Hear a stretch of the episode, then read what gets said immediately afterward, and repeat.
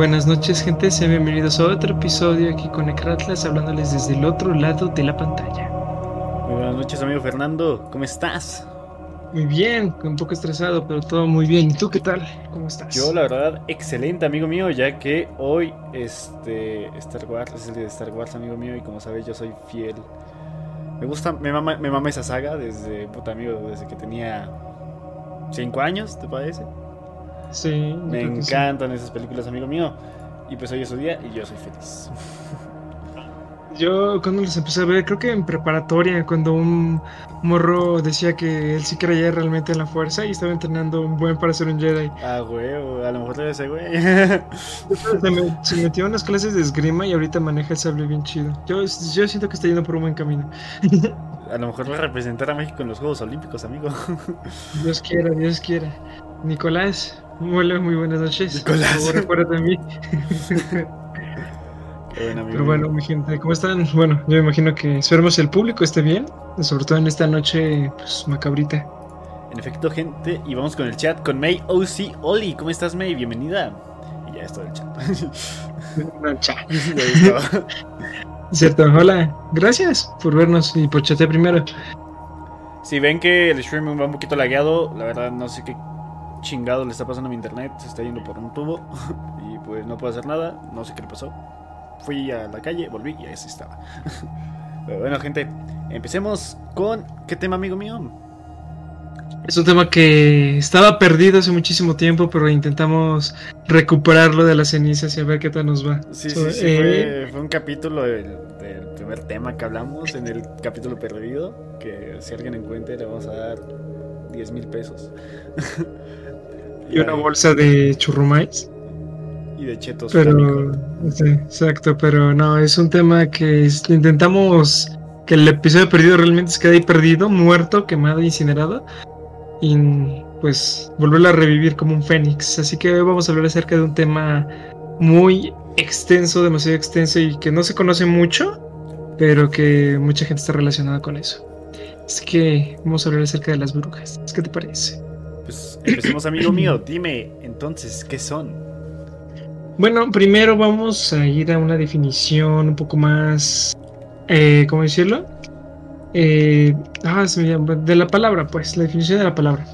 Bruja, mitología, ocultismo, mujer que, según la superstición popular, tiene poderes mágicos gracias a un pacto con el diablo u otros espíritus malignos. Las brujas se reunían en el dolmen de la noche de San Juan, hechicería. Eh, otra definición sería mujer fea y vieja. Otra sería mujer que tiene malos sentimientos o intenciones. O también su sinónimo sería una arpía. Y la cuarta sería una lechuza una ave moderna. Lo cual no es. y ya yéndonos más a una especie de. Pues. definición de lo que. cómo se originaron las brujas. Y voy a sacarlo acerca de un artículo acerca de por qué la definición de bruja no debería ser conocido como se conoce en estos momentos o en varias páginas que hablan acerca de este tipo de temas. Eh, no se sabe bien de dónde viene la palabra bruja, pero que las mujeres no lo sepamos y mencionaremos el término o se tome de chiste o nos avergoncemos justificándolo como una risita entre jaja bruja pero buena o si soy brujita jaja. La verdad no entiendo esa parte. Ok. Mira, todo más bien te lo voy a. Es que la neta no, no leí muy bien esto, al menos el primer paso, pero lo que dice es básicamente que las brujas no existieron hace miles de años. Las brujas fueron representantes de ciertos pueblos, ciertos, ciertas comunidades, y ellas no solamente eran eh, personas que hacían hechizos, que, sino que sabían un poquito más, intentaban siempre ayudar a las personas, intentaban siempre mejorarles su estilo de vida. Eh, de hecho, las brujas en cierta forma son las personas que podían hacer ciertas cirugías, eh, eran curanderas, sí, sí, doctoras, sí. científicas, e incluso algunas que eran videntes, y de hecho ahorita vamos a ver en la parte de tipos de brujas, pero las brujas eh, no se conocían pues, con ese término, de hecho la palabra empezó a estar en mi pues, cuando se empezaron a perseguir a las personas que se consideraban hechiceros. Pero se les conocía más como guardianes, protectoras, incluso sabias. Sabias, ok. Sabias. Eh, lo que sucedió aquí fue ese giro argumental inesperado, donde las personas empezaron a perseguir a las brujas gracias a la religión dominante del mundo, que sería la religión católica, la cristiana. Las y no, no es, no es, un ataque a ninguna religión, por supuesto que no, simplemente estoy contando cómo eran. Estas religiones empezaron a hacer la cacería de brujas, en las cuales pues se mostraba en la Biblia que ninguna persona que haga este tipo de rituales, que hable con Dios y todo eso, pues no debería ser permitido. Sin embargo, la religión la católica tomó medidas muy drásticas que sería la ejecución de ese tipo de personas. Fueron perseguidas por siglos de años y la más notoria cacería de brujas que se dio al menos en, en los años 1600, cuando el tirano mandó, fue la cacería, bueno, las brujas de Salem. Más de 120 personas fueron asesinadas, o creo que un poco más. De las que se tiene registro, creo que fueron entre 120 y 140. y todos fueron inocentes. Y de ahí empezaron a, bueno, desde los inicios de las cacerías de brujas, los hechiceros, videntes y todo eso empezaron a alejarse de las comunidades. Se les veía de una forma mala, macabra, incluso se hacían rumores de que todo eso era parte de algo malvado. Así que las brujas perdieron ese respeto que se les tenía antes, dejándolas así en la actualidad como personas que solamente hacen trabajos para poder conseguir un poco de dinero para sobrevivir. Personas que se ocultan algunas en las sombras y otras que ya se desviaron del camino pues de protección, sino que ahora hay más en su totalidad personas macabras, seres que han intentado hacer pues, cosas malévolas para poder adquirir todos sus todo lo que han querido. Así que yo creo que sería la definición de brujas. De hecho, como habíamos dicho, ya eh, son las, originalmente las brujas son doctoras, son científicas. Y por eso muchísimas mujeres se identifican como esas brujas que no quemaron, porque son, se les conocía pues como por eso, seres inteligentes, personas sabias, conocedoras. Pero ahorita no queremos hablar acerca de eso, sino queremos hablar de las brujas brujas, brujas que practican hechicerías, rituales, incluso que pueden hacer ciertos pactos. Y en sí, según el diccionario, este, la, la palabra como tal significa lechuza o pez marino de cuerpo alargado, grueso y poco esbelto y color gris rojizo y que vive en el Atlántico. es lo que significa. Y de hecho por ese tipo de definiciones se dice, bueno, no sé si sea bien por ese tipo de definiciones, pero sí, muchísima gente cree que esos animales, las lechuzas, búhos y otros, incluso seres acuáticos, se les considera brujas. Por eso las linchan, las queman, y es porque, bueno, ya veremos después por qué. Pero no es así. No del todo. Un amigo mío, este sería todo. Pues sí, yo creo que sería el origen, o sea, sería en cierta forma el origen de las brujas y al mismo tiempo sería qué son. Ok, pues bueno amigo, yo tengo que hablar sobre los tipos. Como saben, tenemos tipos de duendes, tenemos tipos de hadas, pero pues también hay, hay tipos de todo, de peces, de animales, tipos de persona y tipos de brujas también hay. Empezamos con la espiritista, realmente moderna del siglo XIX, equivalente a mago invocador pero lo que invocan o llaman almas de los muertos que usan su cuerpo para, para, comunicarse con los vivos. A pesar de que los chamanes saben hacerlo, esta es una forma de anclar tanto lo paranormal como la, como la ciencia. Básicamente este, hablan con los muertos, ¿no? Y seguimos con las videntes. Este, hay un caso, y te lo, te lo platico más adelante, sobre una vidente. En lo general no son hechizadas, solo la evidencia es, su actividad única e incluso no se considera brujería. La diferencia es que la vidente no hace ningún hechizo mal, solo implica ver una situación determinada. Este, y hace mucho tiempo existió una vidente, la cual pues fue nada, ¿no?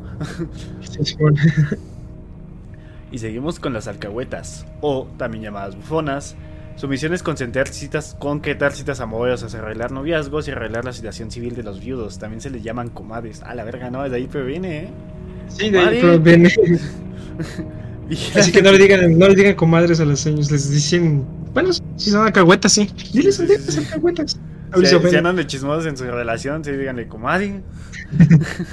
Vigilan en su comunidad a, quien enferma y cuando fallece van a ver al, al viudo Ellas pueden tanto hacer pociones de amor muy poderosas como castigar con venenos a quienes estén metiéndose en sus metas. Muchas de ellas son mujeres solas, preocupadas por ellas mismas, alejadas de las comunidades. Así que ¿Qué tipo de brujas son las que básicamente hacen los amarres, por así decirlo? Al menos en general son las que se dedican a eso, amarrarte al chamaco o incluso si la zorra de tu amiga está interponiéndose, le mete un poquito de sulfato de no sé qué y... Y vámonos. Exacto. En sí, en sí yo conocí a, alguien que sabía, bueno, la conocí hace un poquito tiempo. Y me comentó que ella sabía hacer amarres y yo de no mames. ¿Neta? A la vez. Y, y, no me quería decir, güey, pues yo que soy muy insistente y se me consigo lo que quiero, güey, pues me termino diciendo, ¿no? Pero bueno, eso ya son otros temas. No estamos otras historias. Otras historias, vaya. ¿No? Lo puedo haber hecho con ella, pero bueno. Seguimos con las cueandeas. Sanadores tradicionales, como se dice, solo cuean. Tienen tradiciones que han heredado en generación por generación. Tienen poderes sobrenaturales para poder sanar tanto enfermedades simples como de las más fuertes. Ellas creen que la razón por la que la gente se enferma es porque no está en equilibrio con el universo. Su misión es poder tener el equilibrio a la gente y así poder sanarlos.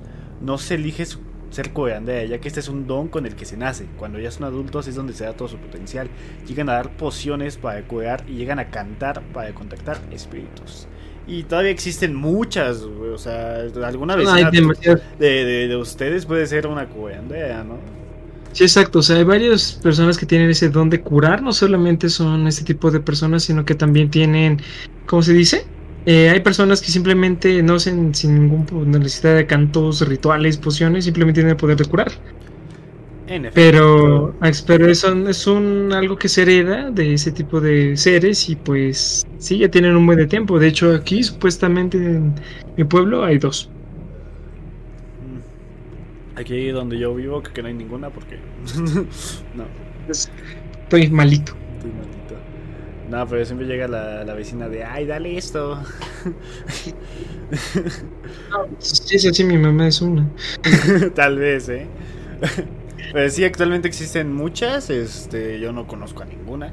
Pero mi tía, una mi tía que se llama Magda, me llegó a platicar que mi mamá la llevaba a mi papá con un coeande, que ella lo, con una coeande, un coeande, no me acuerdo, y que pues ella los, acompañaba, ¿no? Y yo de, ánima. Pero bueno, gente. Y solamente lo llevaba como por temas de, dolor de estómago, nada más. Porque no sé. Sí, es que sí, bueno, o sea, son de ese tipo de enfermedades que como que solamente calmas tus chakras, te equilibras y ya como que te relajas. Pero sí hay pues enfermedades muy fuertes, no sé qué te gusta, de esas que son mortales, que también sí dicen que puede llegar a curarlas con ayuda de pociones. Pendejo. si eres asintomático, no. Bueno, seguimos con las blancas o negras. También la magia es solo también la magia es solo magia y ya, sin embargo, hay magia que sana y otra que daña, como sabemos, hay este magia blanca y magia negra, ya explicamos. Exacto, donde hay bien hay mal. Hay mal, en efecto. Una bruja buena siempre te ayuda en hacerte responsable de tus acciones y ver cómo la magia tiene consecuencias en tu entorno. Por otro lado, las malas, por así decirlo, te tratará de convencerte de que alguien más tiene la culpa por tus problemas. Te llenará de odio, Verga, me suena una película. Ambas te ayudarán a obtener relaciones de las que desees y sobre todo ayudar a que canalices tu energía para poder lograr lo que desees se te cumpla. Perdón.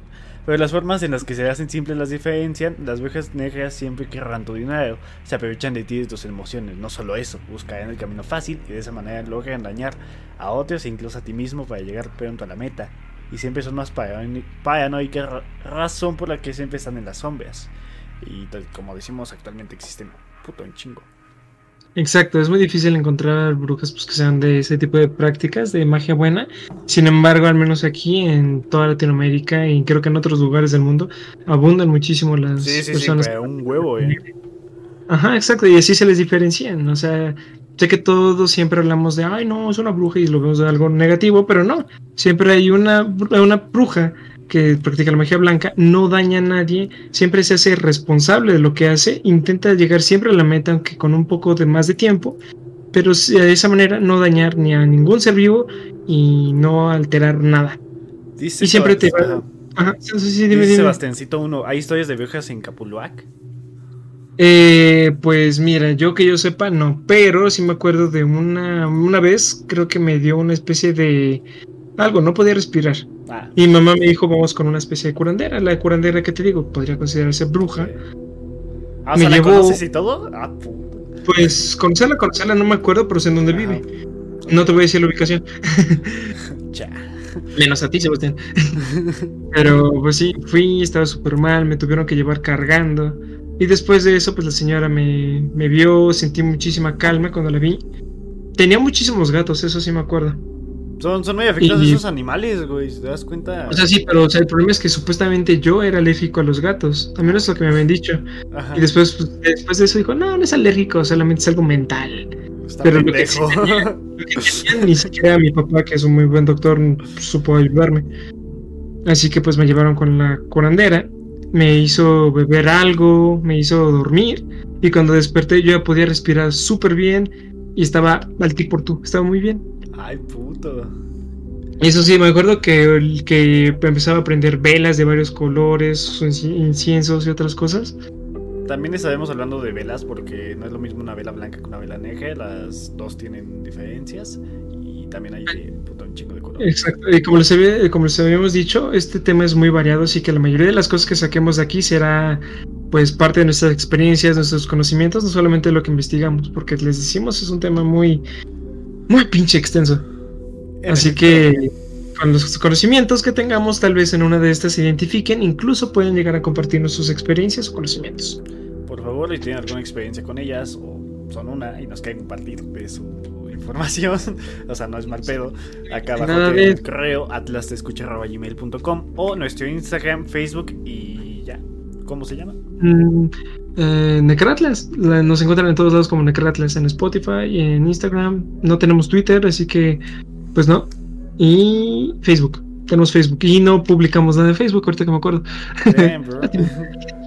Maldita sea, Fernando, tienes un té abajo. bueno, ya ni pedo.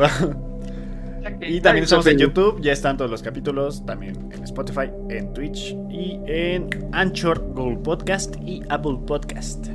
Y de paso, un saludo allá las personas extranjeras que nos están escuchando. Muchísimas gracias. Ya nos están escuchando en Alemania. Te quedas cagado, amigo. Padre, no, Nazi me está escuchando. ¿Qué pasará cuando se entere que soy Pierre y que soy Prieto? Quién sabe, güey. bueno, seguimos con las solas. Alejadas de la sociedad, se conectan con el agua, la naturaleza y los animales. La herbolaria va más allá de lo que se conoce. Ellas logran conocer todo tipo de planta y lo que hace cada una, logrando así curar enfermedades, pero provocan fenómenos naturales como lluvias o vientos. Aman el silencio, pero también la música. Son muy relajadas y rara vez hablan con otra persona. Es como una tipo de fusión con las solitarias. Bueno, con las solitarias, soy pendejo. Con la, con la cuerda, Sí, de hecho son las más chéveres, las más chills. Son de hecho la, muchas de las mujeres que digamos son muy e-girls. Muchas se identifican con ese tipo de personas. Personas que solamente buscan la... Su poder es basado en la naturaleza. Es de esas que dicen que si tú vienes de la madre tierra, la madre tierra te va a curar. Eres una papa. Si tú estás mal, te estás pudriendo, te meten en la tierra y vas a crecer otra vez. no dicen eso, pero yo imagino que es algo así tan fácil como eso. bueno, supongamos que lo dice. Seguimos con la caos. Son caos, obviamente, rechazan cualquier regla o principio de magia, no son de las viejas que pertenecen a los aquelarres, aunque si han llegado a estar en uno, no se quedan en él. Como amigas siempre están cerca de gente... Están cerca de ellas gente cercana o brujas de lo que haya su aquelarre. Los que no sepan, un aquelarre es como una...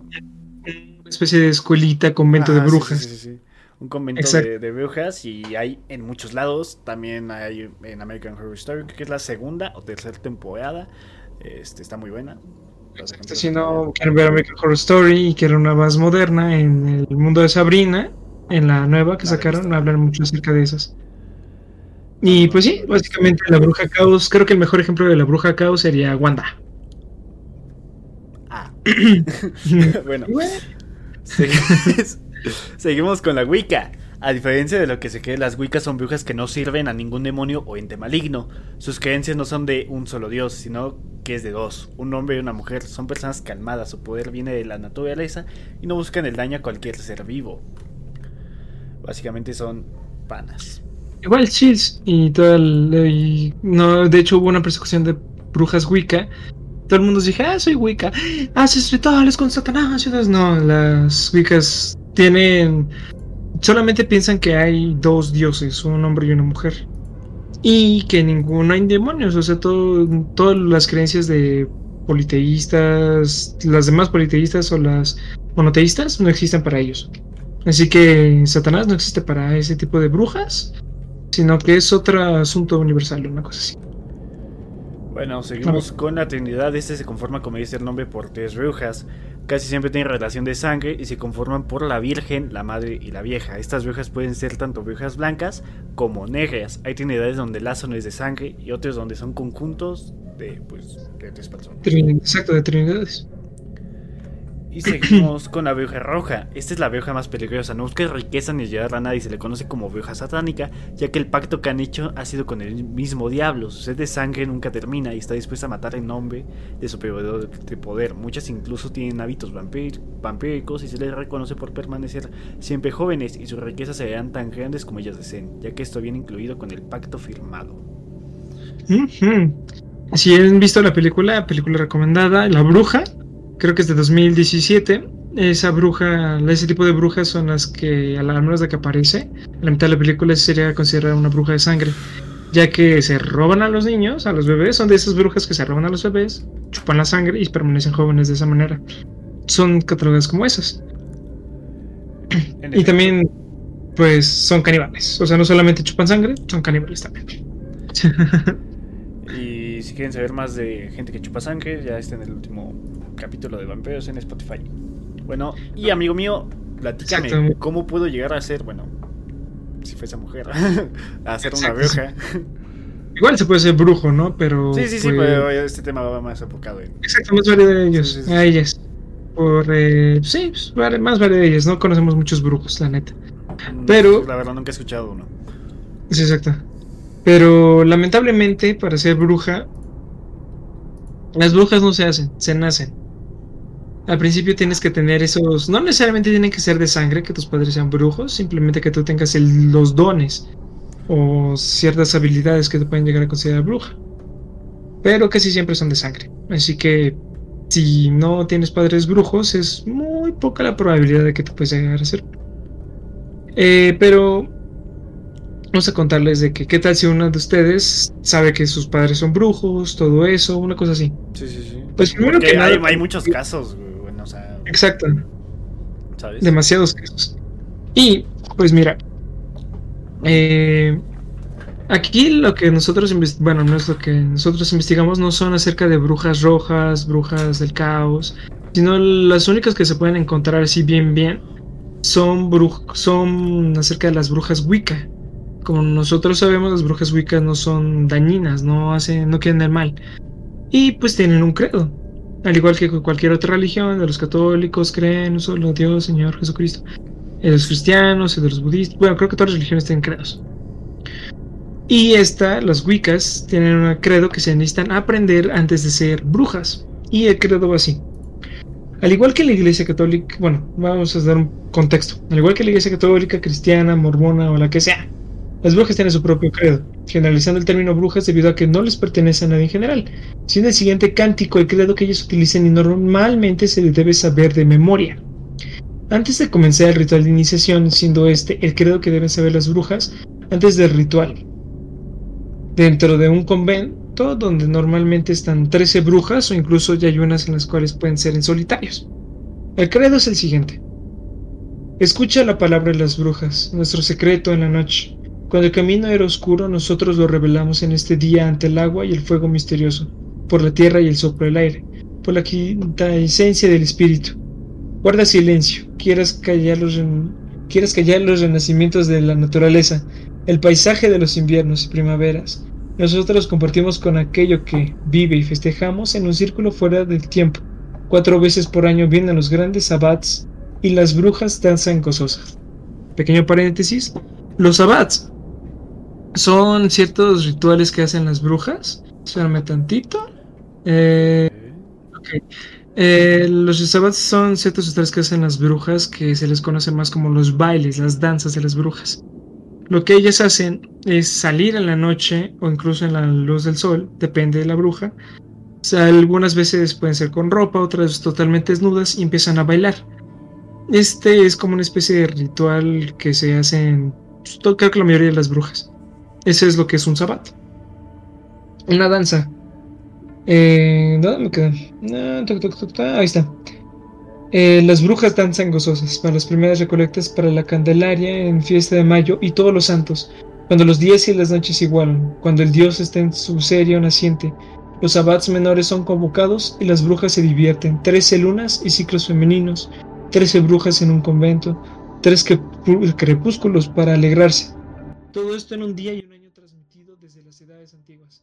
pasando entre hombres y mujer para sanando de un siglo a otro desde el principio de las almas. Cuando el círculo mágico esté alzado por la espalda o el afable poderosos, sus fronteras atraviesan los mundos en estas horas hacia las sombras. Él desciende. Este mundo no tiene derecho a verlo y el mundo de más allá no traiciona a los dioses ancianos. Allí son invocados, la obra mágica es cumplida. Hay dos místicos pilares que con el umbral del templo linda. Los dos son poderes naturales de formas y fuerzas divinas, sombras y en sucesión opuestos. El primero con el otro representa el dios y la diosa. Gracias a los ancestros, esta vez es nuestro. De noche es el caballero de los vientos. El dios ha estado, señor de las sombras. Debería ser el rey de los bosques habitando los claros y los valles. Ellas, ella es una joven anciana según su antojo, sobre la barca de niebla, la vega. Esférica gama de medianoche, sombra mató una mística del Señor y la Señora del Arte habita en las profundidades de los espíritus inmortales. Y siempre renacidos por su voluntad alta libera, así bebe el vino de los dioses. Anciano y danza y llama en su honor hasta el día en que te recibirán en la paz al fin de tus horas, hasta aquello que deseas. Este es el reto, más a nadie dañes. He aquí la única ley que los dioses te enseñan. Esta es básicamente el credo de las Wiccas y creo que la parte más importante de destacar serían que hablan de los dos dioses, un hombre y una mujer, y de la otra, de la última parte. Este es el reto, más a nadie dañes, he aquí la única ley que los dioses te enseñan. Como habíamos dicho, las Wiccas nunca van a dañar a alguien, siempre van a ser seres que intenten lo que puedan para poder, pues, ser seres de luz, ser seres, pues, representan una magia buena, bondadosa para cualquiera. Ahora, ¿cuál es el ritual? Imaginemos que ya te aprendes todo esto que leí y puede que no lo haya traducido bien. Pero imaginemos que te sirve. Te lo aprendes antes de tu iniciación.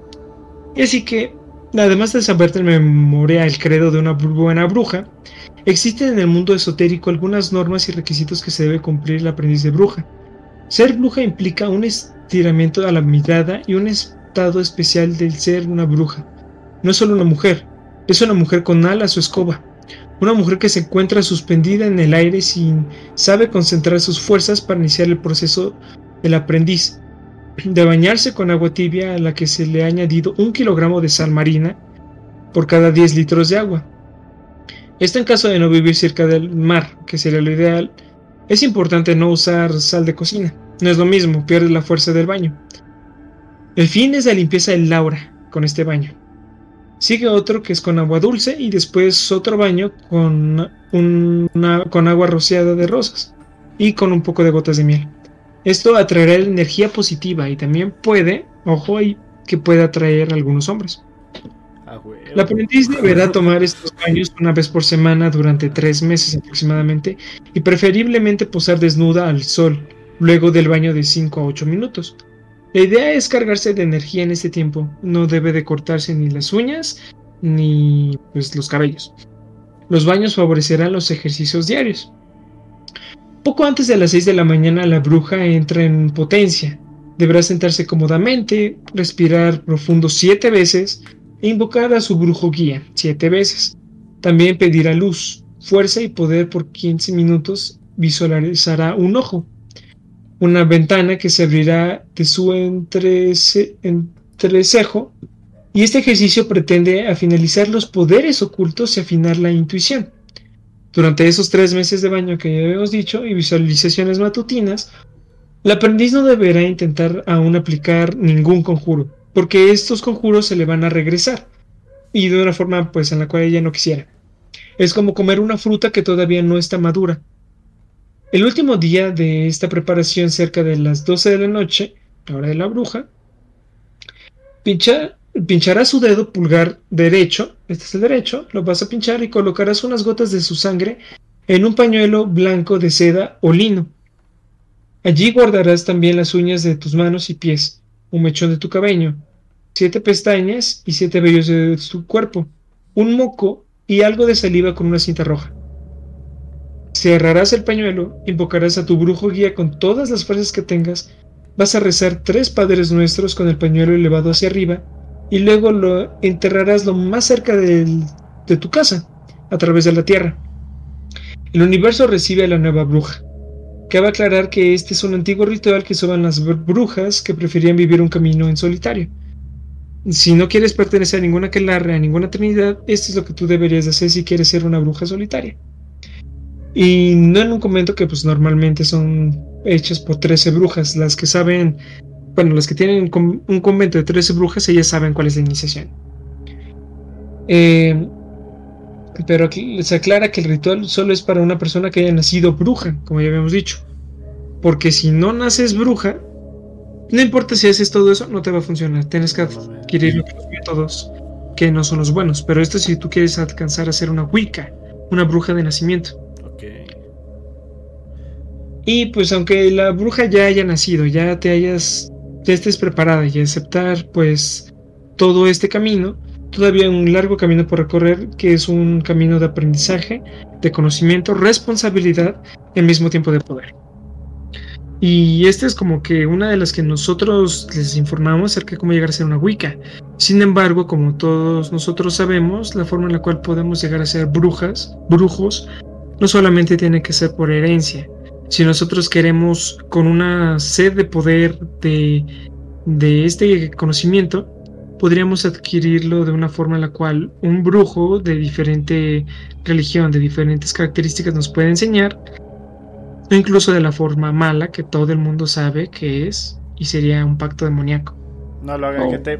No hagan mamadas. No, les decimos, Hemos platicado infinidad de historias de gente que ha hecho pactos. Ninguna queda bien.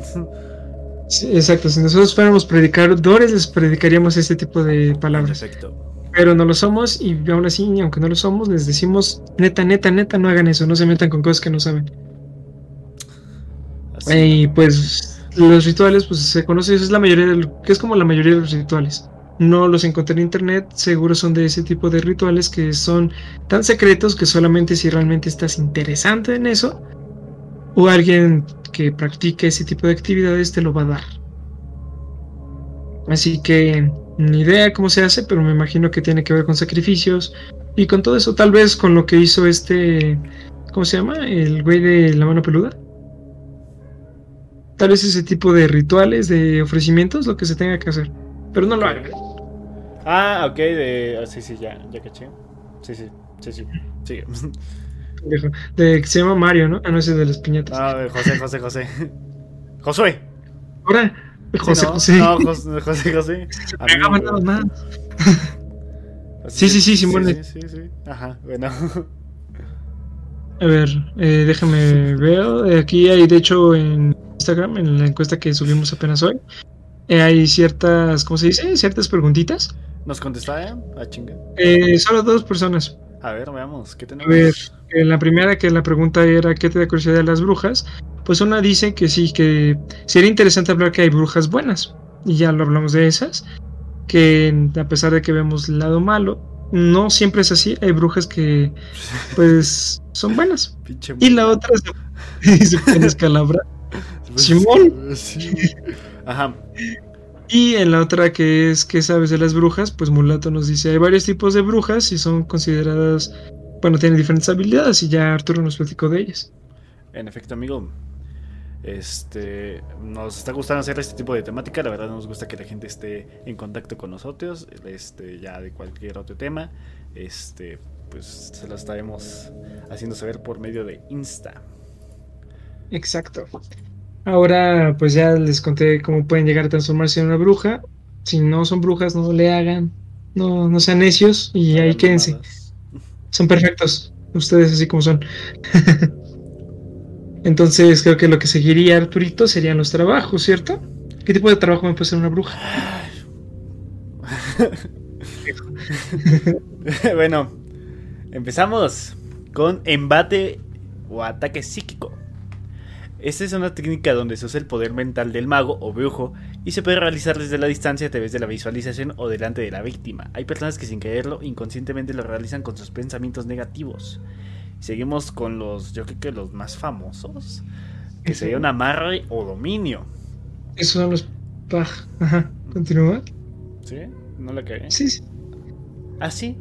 es el dominio mental, espiritual y energético utilizado en la magia rija para las uniones de las parejas. Seguimos con el embrujamiento. Son los tipos de trabajos que suelen realizar las brujas, recetas y técnicas muy variadas. Ya puede ser tanto de amor, de dinero, depende de la ayuda y del poder de la bruja su fortaleza. Este, malas energías o malas vibraciones, como sabemos, todo, todo en este. Todo en el universo tiene vibraciones o una energía.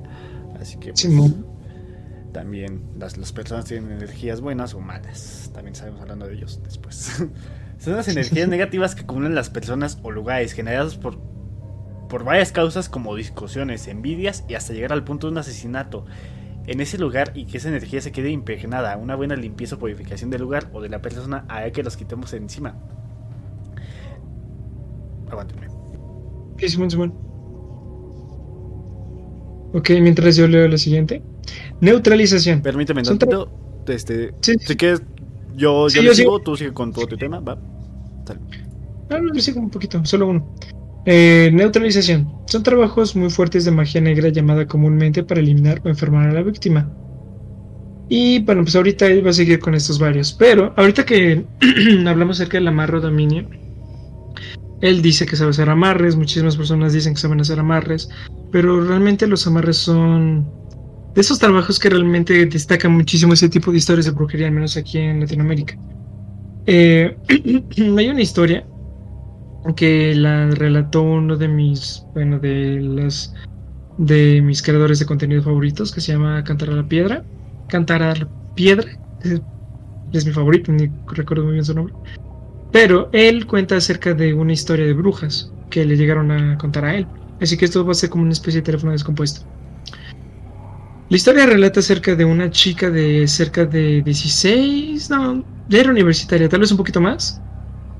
Era una adolescente, joven, atractiva, hija de una familia pues plena.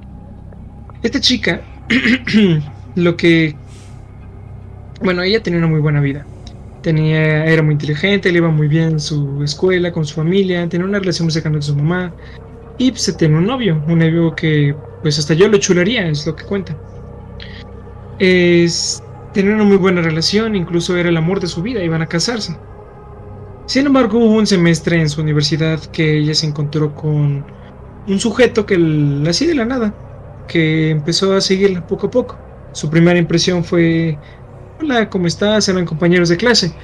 Se presentó, le dijo lo bonita que era, charán charán, pero a ella no le agradaba tenía mala pues presentimiento, además de que deja tú que el chico no era tan atractivo. Le traía un mal presentimiento, simplemente no, no le agradaba algo. Y pues, se quedó pues, con algo ni para recordar, simplemente, ah, hola, ¿cómo estás? Sí, yo soy esta, yo soy aquel. Bye. Pasaron varios días y ese chico empezó a seguirla mucho. Eh, al mismo tiempo que también una amiga suya, bueno, amiga, no era muy cercanos, éramos como una compañera de la universidad, empezó a acercarse más a ella, diciéndole cómo te va con el chico y todo eso. No, pues cómo me puede ir, la verdad no me atrae, yo tengo novio. Dice, no, es que él está muy enamorado de ti, es una muy buena persona, deberías darle una oportunidad. Fregue, fregue, pues igual, la chica dice que no. En uno de estos días, de todo lo que llegó a suceder, vuelve a encontrar al chico y pues el chico pues le es claro, ¿no? El chile me gusta, sí, me gustaría estar contigo, todo eso. Dame una oportunidad. La chica le dice, no, no quiero estar a tu lado, yo tengo novio y la verdad no me gustas, no me atraes, perdóname, pero pues discúlpame. Y pues el chico cuenta ella que llegó a ser muy bravo, muy hiro, así como estaba no solamente herido, sino muy enojado. No le llegó a hacer nada, obviamente, pero sí le dijo, ah, bueno, ahí tú. Y ya, se largó. Bien, mamón, y bueno. Ajá. Pasaron otra vez ciertos días. Y la amiga seguía jode, jode, jode. Compañera, otra vez compañera, no eran amigas. De oye, ¿por qué no le haces caso? Él te quiere mucho, es buena persona. Y así. Un día la acompañé a su casa y empezó a llover. La amiga le dijo que si le preguntó, compañera, chinga madre, le preguntó que si quería, pues, que si podía quedarse en su casa. Ella no le agradaba a la compañera, pero su mamá no sabía qué onda, no le pasaron el contexto y dijeron, sí, claro, quédate con nosotros. Eh, está lloviendo, quédate en el cuarto de mi hija, así que sencillo, no recuerdo cómo era, pero se quedó en la casa a dormir. Ok. El día siguiente ella se fue y pues todo normal. Pongámosle que pasaron dos semanas. La chica empezó a sentirse incómoda con el novio. No, o sea, él, él era el amor de su vida, pero por alguna extraña razón se sentía incómoda, no quería estar con él. Y el sujeto que había rechazado, el. Pues sí, el feo, el desgraciado, se empezó a parecer más. Empezó a acercarse más y todo eso.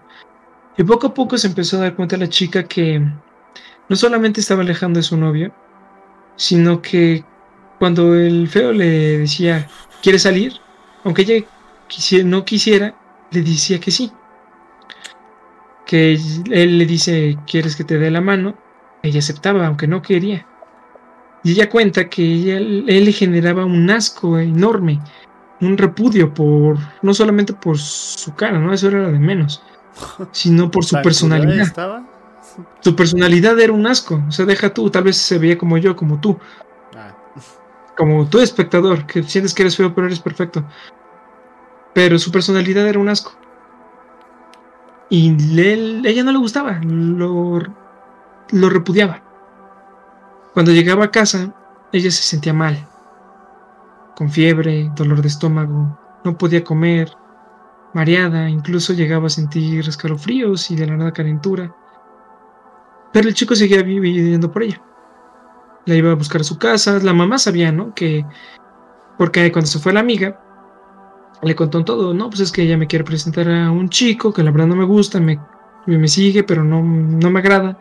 Y ella no es mi amiga, es mi compañera, así que no la dejes entrar a esta casa de nuevo.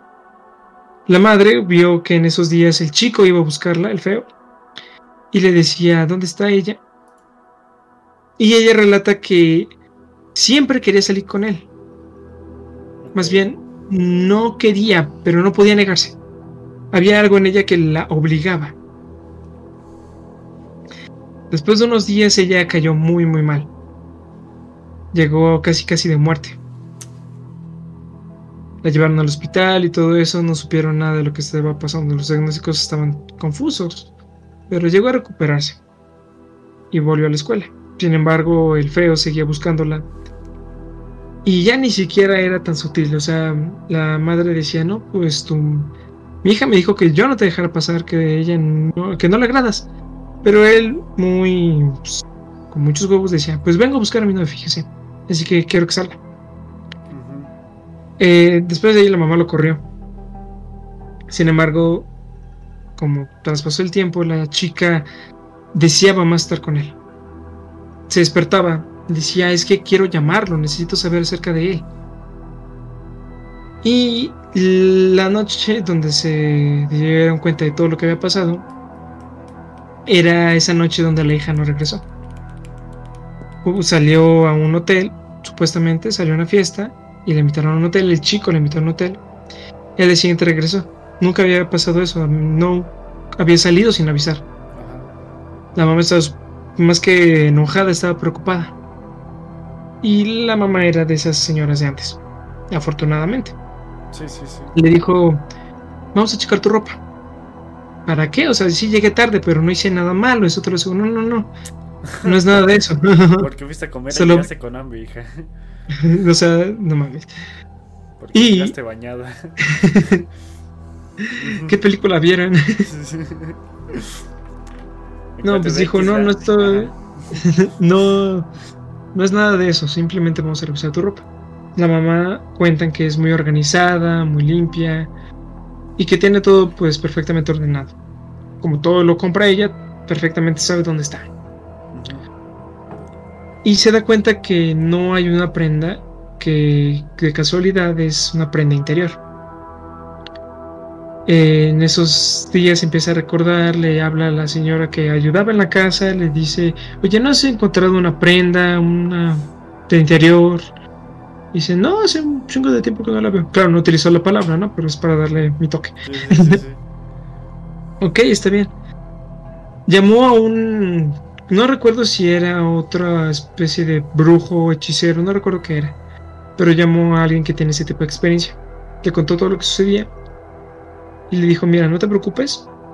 Yo me encargo de eso. Más o menos sé qué es lo que puede llegar a estar pasando. ¿Qué, qué dicen? Bueno, este, un mensaje que no, que no se envió, pero ya lo tengo aquí. Dice, yo le hice una marra de bebé Jan.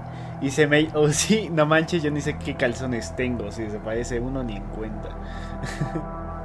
ah, bueno.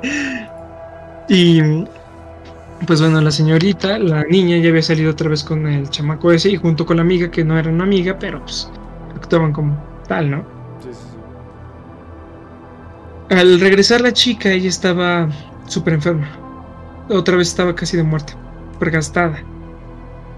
Y se fue a recostar. En la noche, según yo entiendo, la mamá se encontró otra vez con esta persona y le entregó en una bolsa varias cosas y le contó esto. Asumo que fue en un panteón donde le enterró. Lo que encontré fue ahí una bolsa camarrada con un moñito muy lindo en una tumba de una mujer Adentro venían varias sustancias, hilo, listones, eh, el calzón usado, estaba usado, no estaba sucio, de la chica, uñas y otras cosas. Y la verdad no recuerdo muy bien los detalles, clavos, eso sí me acuerdo.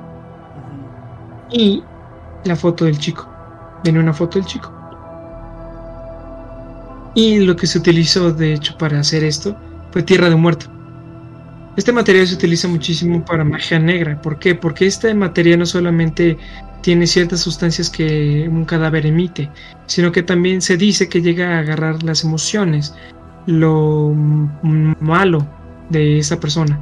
Por eso se dice que las personas fallecidas en accidentes, en asesinatos o que fueron malas personas son perfectos ingredientes para poder ese tipo de cosas. También la tierra de, de, Panteón como tal así se llama. Ah, la tierra de Panteón, pero a diferencia de la tierra de Panteón, esa tierra solamente enferma. Lo único que te puede llegar a hacer es un mal de estómago, dolor de cabeza, cosas así. Pero un tierra de muerto lo que hace, en el peor de los casos, es llegar a matar. En el mejor, no solamente es un amarre, es un, un juro de dominio. Por eso la chica no podía dejar de pensar en él, estaba básicamente controlada por ese tipo de conjuro. Al final lo único que hicieron fue sacarlo de ese lugar, quemar todas esas cosas, que yo sepa, no recuerdo si las quemaron, destruyeron. Y dice la chica que se sintió totalmente aliviada, aunque antes de eso se sintió con un dolor muy fuerte, pero después al despertar se sintió completamente nueva. Dice que la chica que que le hizo al parecer que consiguió esta prenda, nunca se le acercó. La veía a metros de distancia y se iba corriendo, no podía acercarse. No por vergüenza, sino por miedo, es lo que dice. Sí, sí, sí. Y el chico nunca se supo de él. No mames. Después de ese día nunca se supo. Y se dice que si llegas a enfrentar a una especie de bruja, una especie de pues hechicera, y utiliza este tipo de encantos, de materiales, que son muy mortales, si logras vencerla se le va a devolver ese encantamiento, este, afectándola. Y si es un, uno de muerte, se le va a regresar. Es como un karma, pues, muy obvio. Y pues eso al menos es el paréntesis del amarre. Y te quedaste en neutralización. Sí, yo me voy a meter bien cabrón en tu historia, güey. bueno, Seguimos con neutralización. Son trabajos muy fuertes de magia negra llamada comúnmente para eliminar o enfermar a la víctima.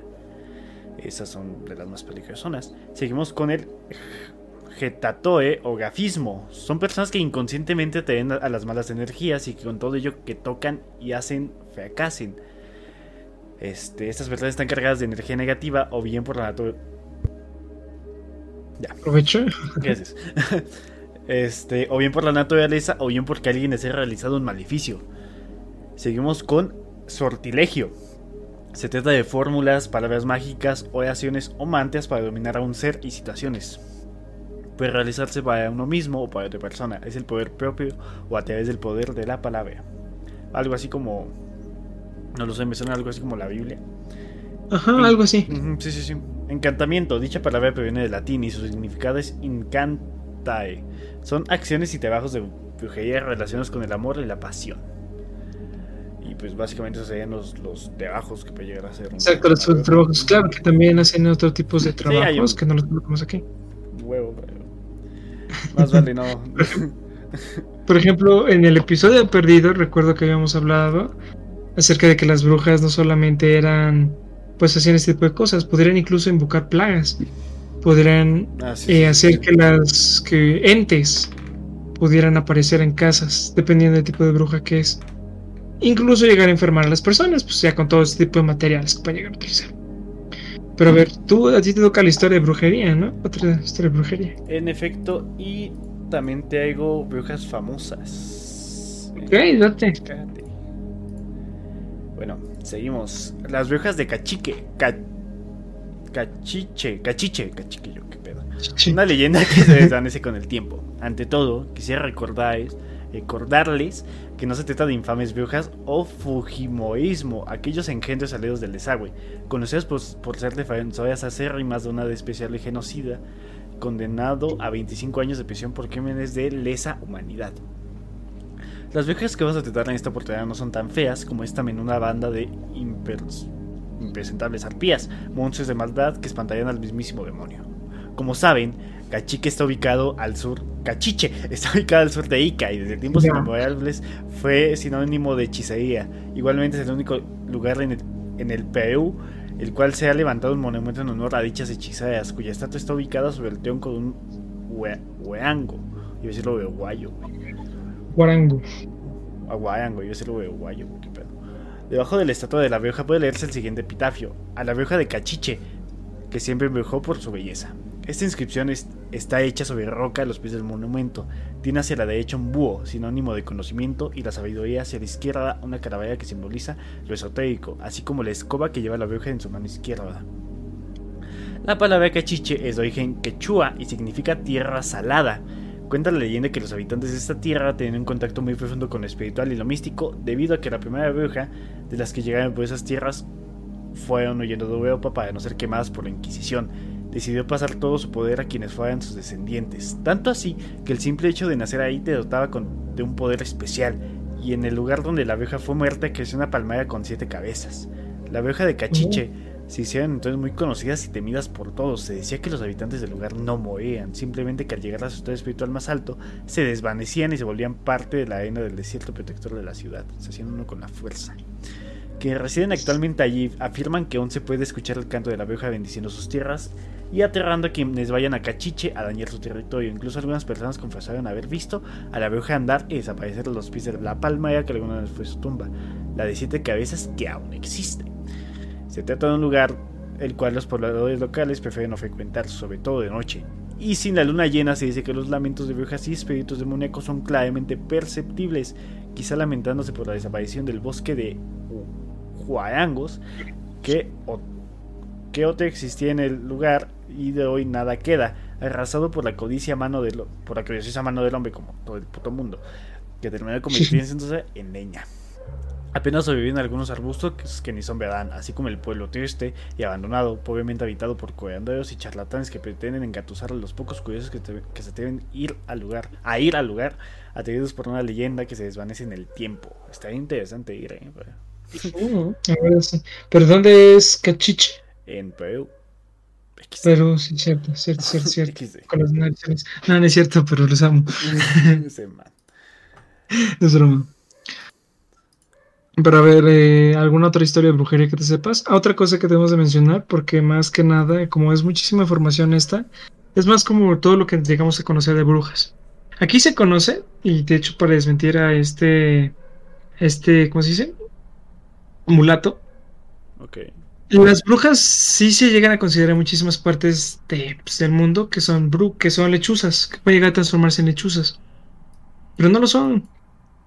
La diferencia de las brujas y las lechuzas, primero que nada las lechuzas y las brujas malignas son como seres que chocan. Las lechuzas de hecho son seres que avisan de la llegada de una bruja, del peligro de una bruja. Ajá. Es como que manda el presagio.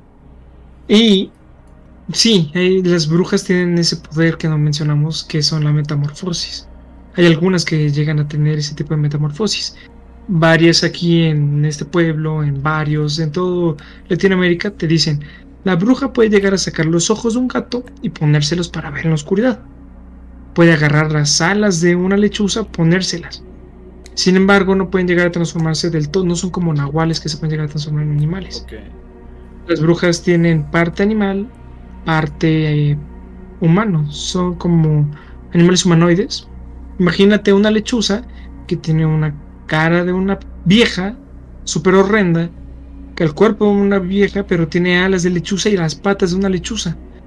Y en la cara de la vieja no tiene ojos de lechuza, sino ojos de un gato. Es lo que se dice que tienen.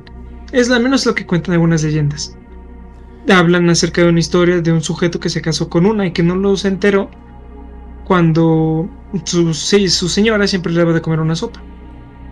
Y que siempre que se la comía, descansaba bien rico y no dormía, casi como muerto. Hubo un día en el cual un compa le dijo, oye morro, vi a tu señora ahí bailando con otras. Y pues, como que lo mal pensó, después dijo, ¿cómo que? ¿A qué te refieres bailando con otras?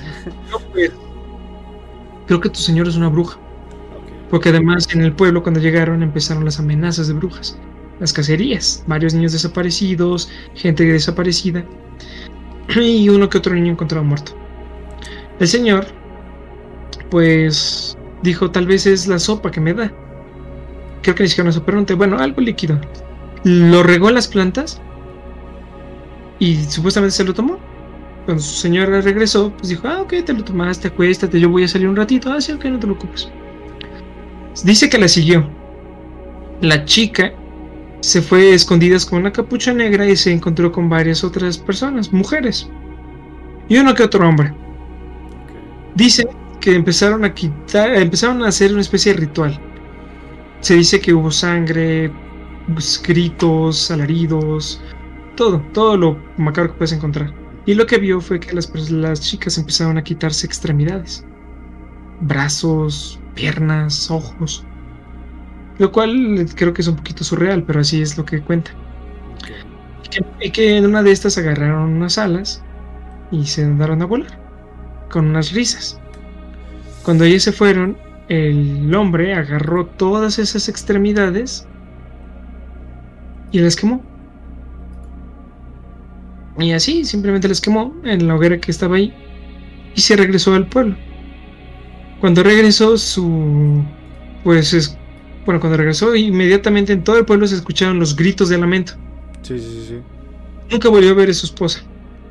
Ah, Y las- Y la- algunas personas de la nada dicen que perdieron ojos, que le sacaron los ojos en una pelea y todo eso. Pero hay muchas mujeres que no se encontraron a, que no se encontraron. Su esposa es una de ellas. Una señora de una tienda, de una tortillería, una señora que vendía dulces ahí cerca del centro. Y es lo que dicen que ese tipo de, que esas personas eran brujas, que él alcanzó a detener quemando sus partes humanas. Es lo que dicen. Ok. Qué mamada. Bueno, y este hoy vamos a la Ciudad de México. Este este artículo se llama Si los cerros hablan, leyendas de brujas en la Ciudad de México. Ok, date. Ya, haciendo un paréntesis muy chistoso. Dicen aquí un mapa donde te ponen ahí como la ubicación exacta de, de cada parte. Y las, ahorita las estoy checando. Y muchas aparecen en Oxos, güey. Y una aparece en una guía turística. Pero bueno. Por Liguito Maradona. La televisión real de los chilangos es rica e infinita. Y como nos encanta conocer los misterios que guardan los pueblos originarios de nuestro te- terruño capitalino, te traemos algunas leyendas de la Ciudad de México. De brujas. En la zona sur oriente de la ciudad aún podemos encontrar excelentes narradores de historias, leyendas y mitos acerca de estas figuras que nos provocan miedo y admiración. Estos relatos no dejan escapar el poder de la voz y el suspenso con la que los abuelos han transmitido de generación en generación. Elementos que escapan a la lógica pero que enriquecen la cultura popular.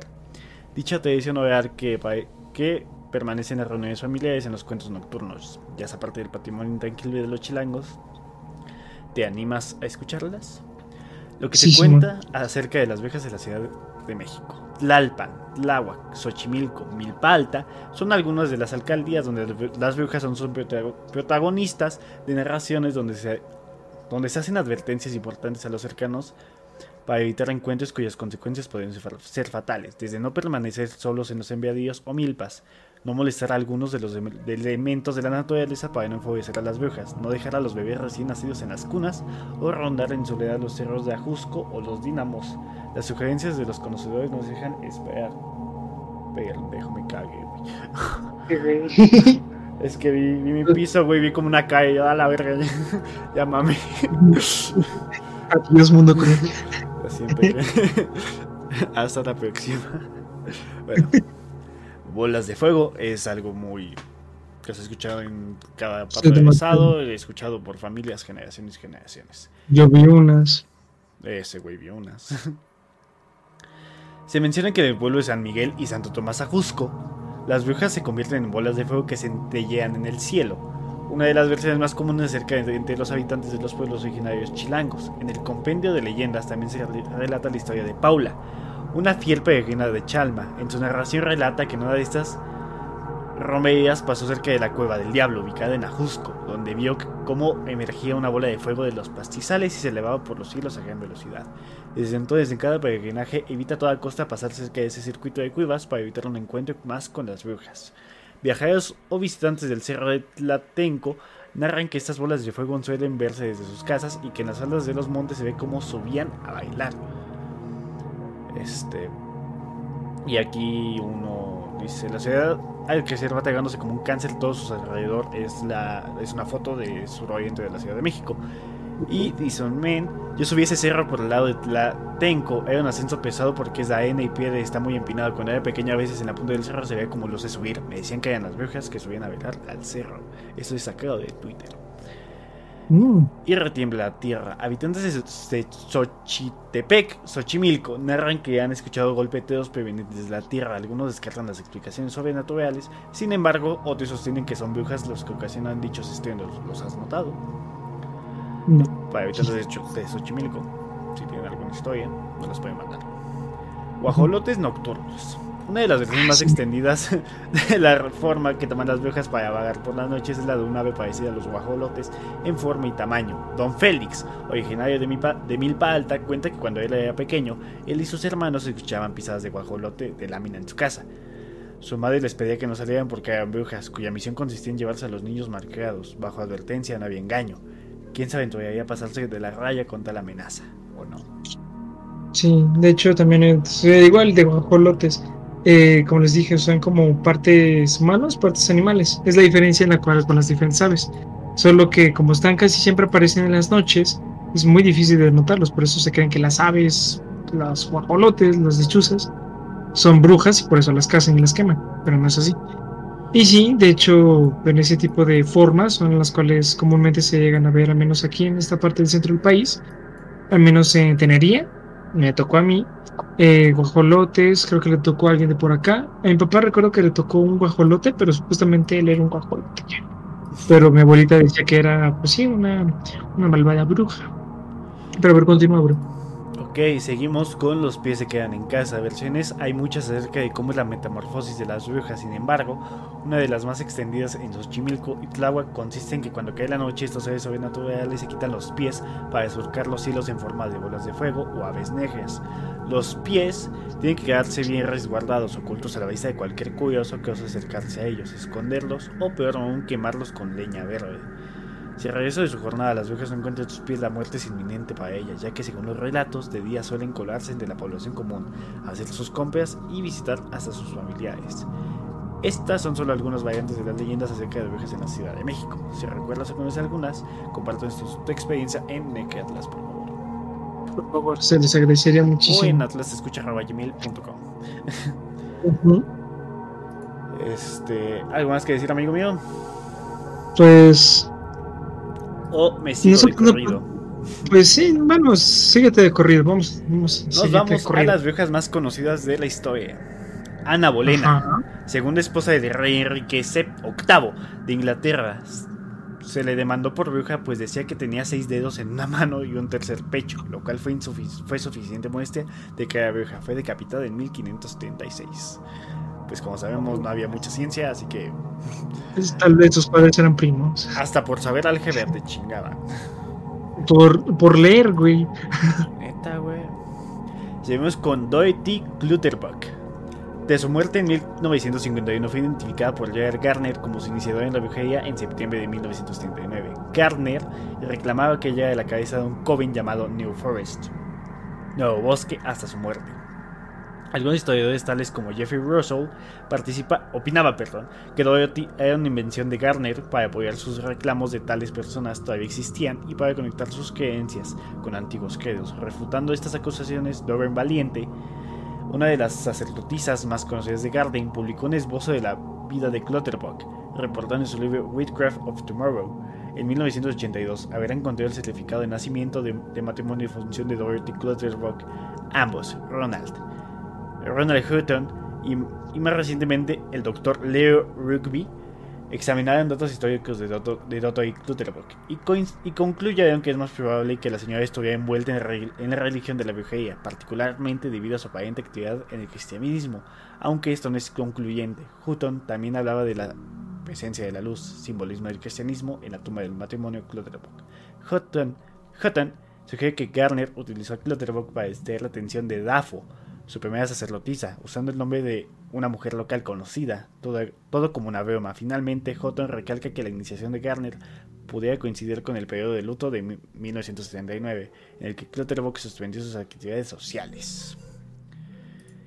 Y aquí que nos dice que, conocida afectuosamente como la vieja Dorothy, se sabe que tampoco de ella, que muchos piensan que no existió realmente. Sin embargo, se cuenta con su partida de nacimiento, se le escribe como una señora acomodada, que siempre lucía el collar de perlas. Era una bruja de la antigua escuela, por ende, mantener el secreto era supremo.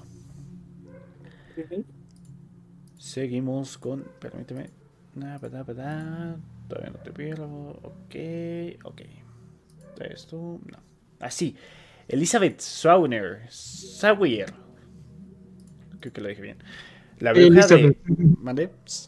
Sí, Elizabeth, ahí dejamos en Elizabeth. Elizabeth, la bruja de Edmonton. No se sabe el año de su nacimiento, y en cuanto a su muerte cree que fue, se cree que fue ejecutada en 1621, la que pasaría la historia con el sobrenombre de la bruja de Edmonton. Ok. Fue acusada por sus vecinos de embrujar a los niños y el ganado por negarse estos a comprar las escobas que fabricaba. Bajo tortura confesó que el diablo se le aparecía en forma de perro.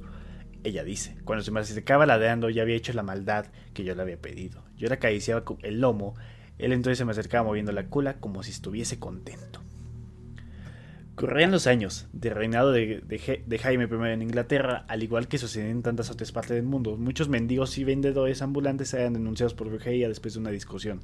Elizabeth, una pobre mujer que se ganaba la vida vendiendo escobas, se volvió el foco de atención de sus vecinos que rumoreaban que ésta lanzaba hechizos sobre sus hijos y su ganado que se negaban a comprarle. La gota que colmó el vaso, que lo derramó, fue cuando una de las aldeanas, Agnes Radcliffe, golpeó a un cerdo propiedad de, Elizabeth porque el animal se había comido parte de su jabón.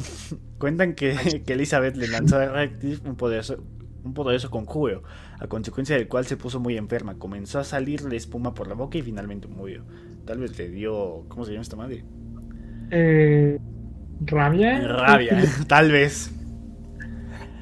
Elizabeth fue encarcelada en la prisión Newgate e interrogada por el reverendo Goodcool, quien estaba decidido a demostrar que era una bruja y no dudó en su, empeño utilizando los métodos de tortura tan frecuentes de la época. Elizabeth acabó confesando, como les acabo de decir, que se le aparecía el diablo en forma de perro.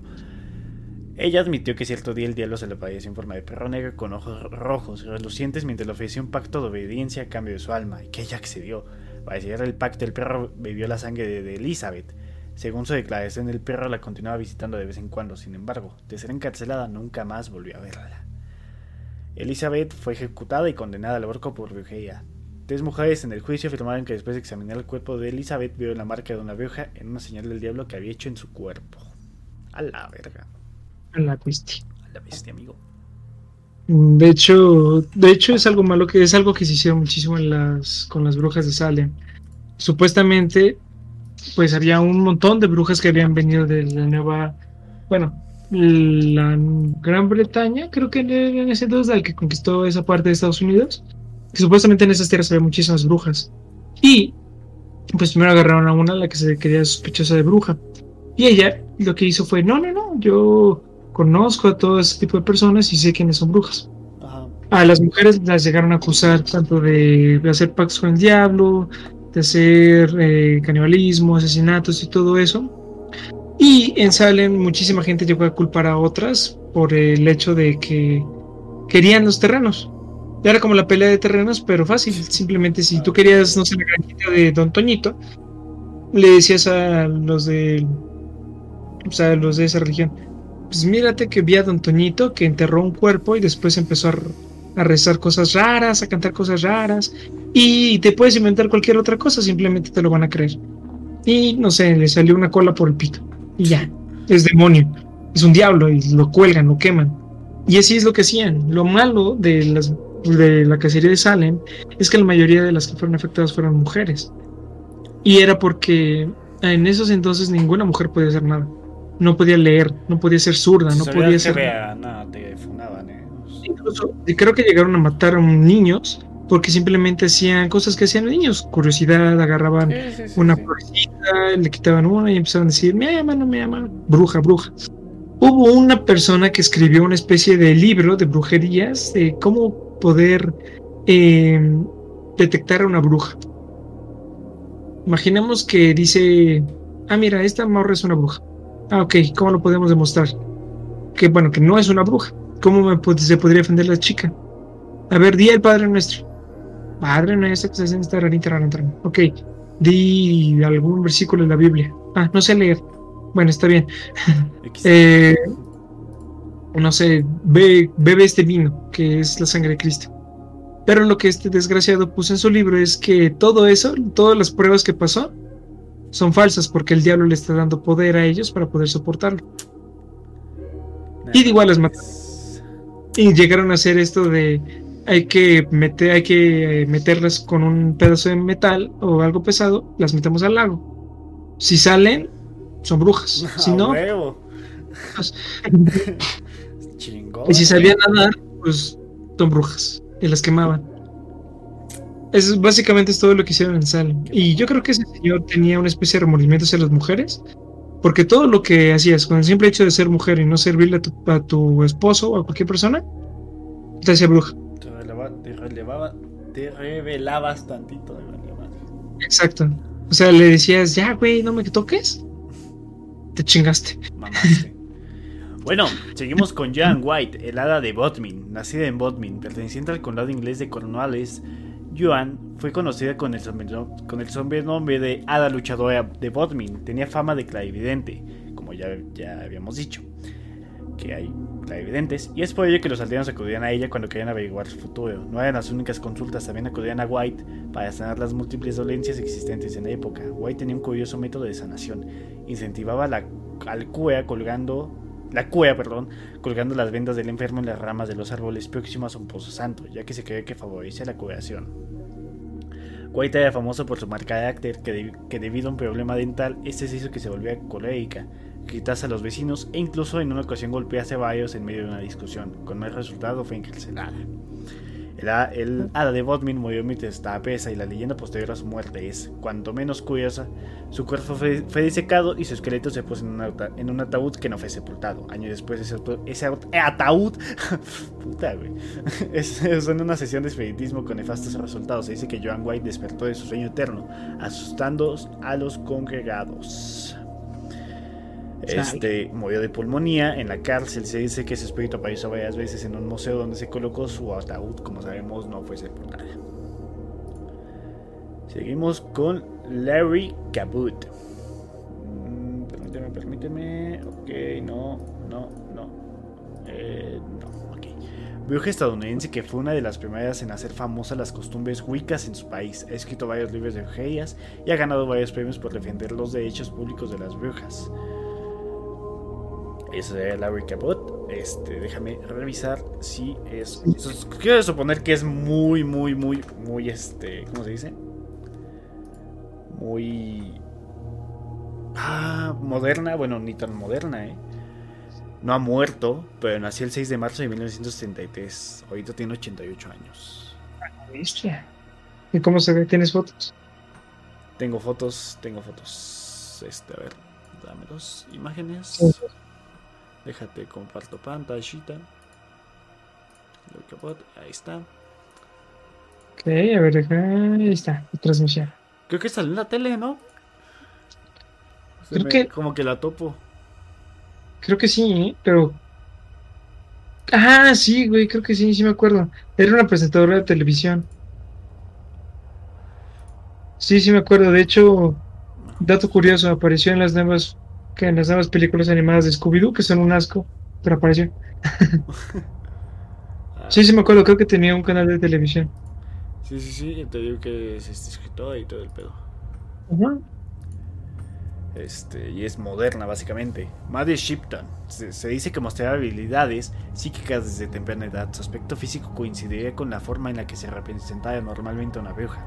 Cuerpo desproporcionado, encorvado, con penetrantes ojos altones y enorme nariz aguileña. Muchas de sus visiones se hicieron realidad. Este, mm, nació en julio de, 1488 en el reinado de Enrique VIII de Inglaterra. Fue ocultista inglesa y afamada redactora de profecías en calidad de hija legítima. Fue entregada en adopción por su madre biológica a los dos años y desde muy pequeña comenzó a manifestar los dones psíquicos de la adivinación y la profecía. La primera publicación de sus profecías no apareció hasta en 1641, 80 años después de su muerte. Este, ya que una de sus profecías, varios de sus vaticinios llamaron poderosamente la atención de los estudios. En estas líneas, por ejemplo, parece que la profecía anticipaba el nacimiento de los automóviles y el auge de algunas actuales aplicaciones de Internet. Eh, decía, los carruajes andarán sin caballos y los accidentes llenarán al mundo de dolor. Los pensamientos volarán alrededor de la Tierra en un abrir y cerrar de ojos. Qué extraño, y sin embargo se hará realidad. Eso fue lo que decía ella. Otro vaticinio de la vaticinio de la vidente inglesa parece anticipar el nacimiento del cine, la incorporación de los aviones y los submarinos a la guerra moderna y la temida llegada de la Segunda Guerra Mundial. Y esto de hecho, pero ahí es diferente porque como habíamos dicho, las videntes y las brujas son algo totalmente diferente. Pero eh, hay brujas videntes, güey. O sea, sí, pero... ¿Cómo decir los tipos, vato? O sea, sí, no, pues sí, pero la diferencia de las videntes y las brujas videntes es que las brujas videntes necesitan da huevo algún hechizo o conjuro. Las videntes son como. Bueno, ok, ok. Cuando las pinturas parezcan ser vivas y levemente móviles, cuando los barcos como peces naden bajo el mar, cuando los hombres como las aves cruzan los cielos, entonces la mitad del mundo bañado en sangre parecerá.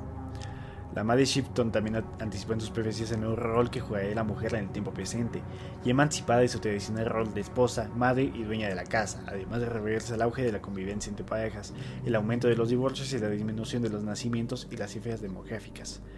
En esos asombrosos y lejanos días, las mujeres adoptarán el deseo de vestir como hombres y usarán pantalones y cortarán sus melenas y cabellos, cabalgarán a horcajadas con la frente de bronce, como lo hacen las brujas de nuestros tiempos. El amor cesará y ya no se casarán, y los pueblos disminuirán al disminuir los nacimientos.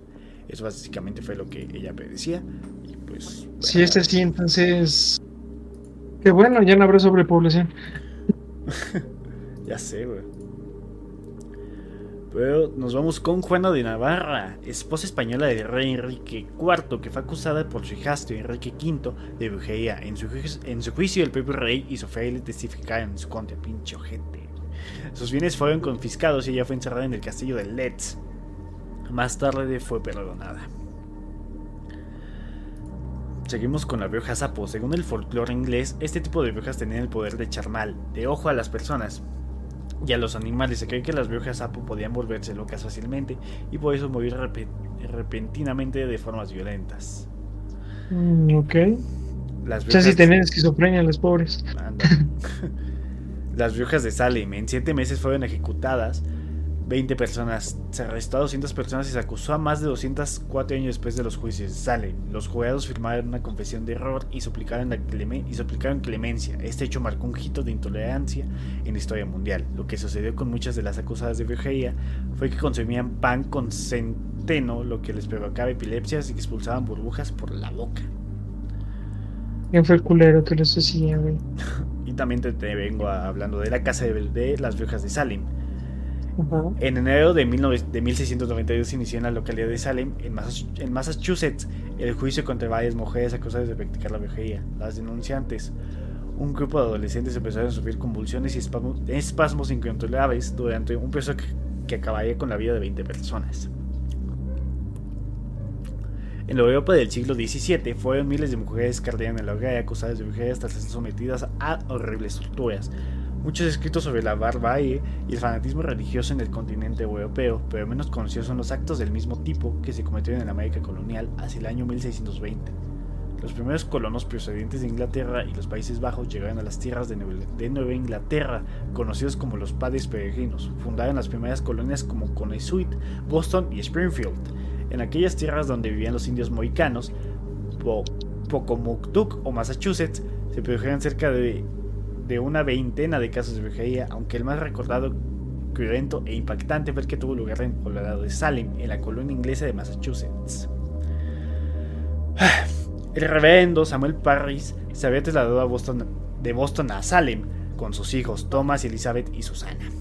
Además de su sobrina Abigail Williams, la cual había perdido a sus padres asesinados por los indios. Junto a ellos vivía una esclava llamada Tituba, junto con su marido John Indian, la cual se encargaba del cuidado de los niños. Reverendo Parry vivió obsesionado con, por ganarse el amor de Dios y el respeto de los habitantes de Salem, pero su escasa habilidad en el trato a su familia, a la cual imponían una férrea disciplina y su carácter desconfiado y arrogante, le hacían sentirse señalado y acosado por los vecinos. Este, en febrero de 1692 empezaron a suceder algunos hechos extraños en la pequeña población de Salem. Enclavada entre pantanos y habitado por trabajadores puritanos, perturbadores testimonios de blasfemias, maldiciones y escandalosas visiones de niñas desnudas encendiendo velas en un claro de bosque mientras invocaban a supuestos demonios y frotaban lascivamente sus, cuerpos unas con otras, pusieron a todos los vecinos en estado de alerta. A Tituba, la esclava negra de la familia Parris, así dice, Le gustaba contar historias misteriosas a las hijas del reverendo y sus amigas, así como practicar hijos rituales vudú. A menudo estas historias rituales ancestrales chocaban con la moral puritana de aquellos niños y empezaban a encender la imaginación de los adolescentes, Betty Parris y Abigail Williams. Un día estas fueron sorprendidas bailando desnudas en un bosque mientras Tituba realizaba sobre un caldero rituales vudú de las Barbados su tierra natal. Miren, dejémoslas ahí. Porque las brujas en plan es otra, historia. Sí, la verdad son y pues yo creo que, bueno, es que todo lo que nosotros conocemos acerca de las brujas no son, al menos todo el conocimiento que yo tengo acerca de brujas no es conocido como el, las brujas que son de allá, de Salem, de Argentina y de otros lados. Bueno, dije Argentina, de Alemania, de otros países. Básicamente las brujas que tenemos aquí en Latinoamérica son más desconocidas y son las que me hubiese gustado enfocar más. Claro que no hace mal el poder conocer acerca de este tipo de otras criaturas, ¿no? De otros países, otras culturas. Y al menos sabemos que hay ahora brujas, bueno, siempre han habido brujas buenas, no siempre son malas. Pues sí, pero pues tampoco nos podemos enfocar siempre en, Latinoamérica, ¿no, amigo? Hay que viajar más allá. Como por ejemplo, ahorita te voy a hablar sobre la bruja, la bruja de Blair. Ah, hubo película, vean, la primera está buena. Ah, sí, sí, pero antes... Sé, sé, que, sé que me estoy enfocando mucho en Latinoamérica, pero es porque, tal vez es porque a mí me dan muchísimo más miedo esas brujas de acá. Tal vez es por eso. Tal vez, pero, sí, también las brujas de, de allá, güey, son una mamada, amigo. Sí, claro, por supuesto que allá también. No son las verdes que se derriten con agua, son... Pues a ver, cuenta de la bruja de Blair. A mí me encanta la primera película. Eh, que en realidad existió, este, en 1785 fue acusada de engañar a varios niños de su pueblo para sacarle sangre. Fue expulsada del pueblo atada a una carretilla y empujada hacia los bosques, donde se supone murió debido al invierno. Posteriormente, Eddie Kedward inspirará la película de la abeja de Blair. Y pues ya, básicamente sería todo. Chale. de hecho, me acuerdo de. Bueno, supuestamente dicen que. Como es la primera película, hasta donde yo sé, de Found Footage, pues sí me acuerdo que varias gente sí llegó a perderse por estar buscando allá a la bruja de Blair. Y, un dato curiosito, si buscan en YouTube eh, el caso Scooby-Doo o algo así, es una caricatura, pero es un corto animado de Cartoon Network que estaba anunciando en 1998 el día de Halloween, basándose en la bruja de Blair. Básicamente es la bruja de Blair, pero con Scooby-Doo. Y al final mueren todos.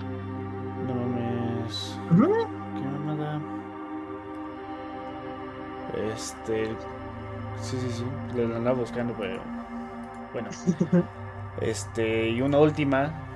Te voy a hablar sobre. Había brujas también en la Edad Media. Que son conocidas como brujas media, medievales. Este. mm, En la Edad Media en Europa, que abarca regularmente el siglo, del siglo V al XV, fue un periodo en el que la religión dominó fuertemente el pensamiento de hombres. Aguanta, deja abajo la música porque. La tengo muy alta, sí. alta. Es que como que va así baja y sobre qué pedo.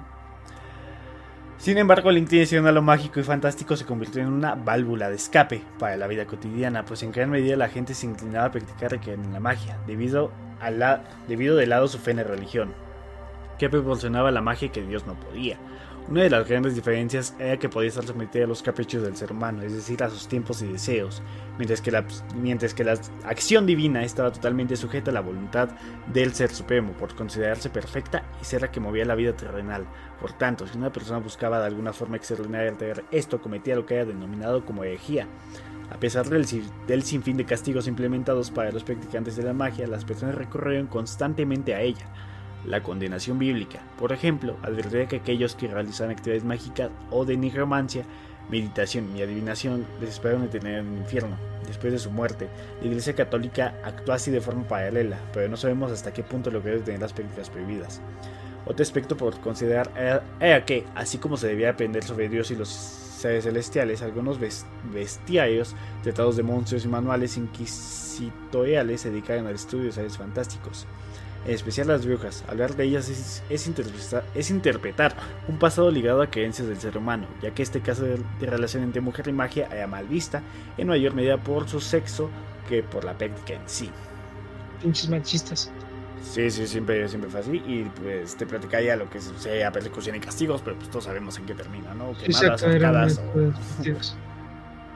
Y bueno, gente, básicamente eso sería este, el capítulo bueno de. ¿Tú tienes algo más eh, que, sí, que aportar? Y si no les gustó este capítulo, ahora imagínense primero. Sí, sí, sí. no, pero estuvo, estuvo bueno, estuvo Sí, informante. sí, es que el primero hice- no, me acuerdo por qué, pero fue porque, o sea, que yo recuerde fue porque yo te saqué el tema así ya que estábamos de, directo. No nos Ajá. dio tiempo de, pues, hacer todo lo que se Ah, investigar, exacto. Investigamos hacia lo pendejo y de Wikipedia. No, pero eh, intentamos investigar todo lo que pudimos. Y gente, yo sé que estado hablando mucho de brujas de Latinoamérica, pero es porque no conozco cómo son las brujas de sus demás países. Así que para la gente que nos está escuchando que no es de México, nos gustaría que nos dijeran ahí en el correíto de Atlas Escucha acerca de cómo son sus brujas o al contarnos. Incluso, pues voy a estar subiendo ahora sí intentar que sea más notoria la actividad en Instagram, intentar subir diario historias para que estemos pues hablando un poquito de datos, ¿sabes? dato- alguna que otra publicación, datos, estar comunicándonos, comunicándonos con ustedes. Porque la verdad sí me gustó esto de pues, yo poner una pregunta, pues decirlo aquí en el podcast.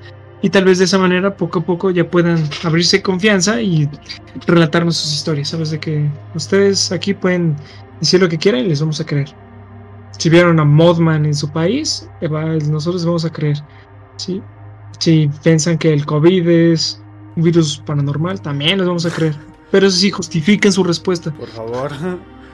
Sí, sí, sí. Y también si tienen fotos, videos, se los recibimos con todo gusto. La verdad nos gustaría mucho escuchar eso. Y vamos a intentar ser, como dice Fernando, un poquito más activos en redes sociales. Y ser como más... ¿Cómo se dice, güey? Didácticos. No, no, más didácticos con la gente.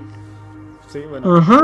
Sí, sí, más sí, cercanos, que- pues. Sí, más cercanos con ustedes para que nos cuenten sus historias, que las dudas que tengan se las respondemos, etc, etc y etc.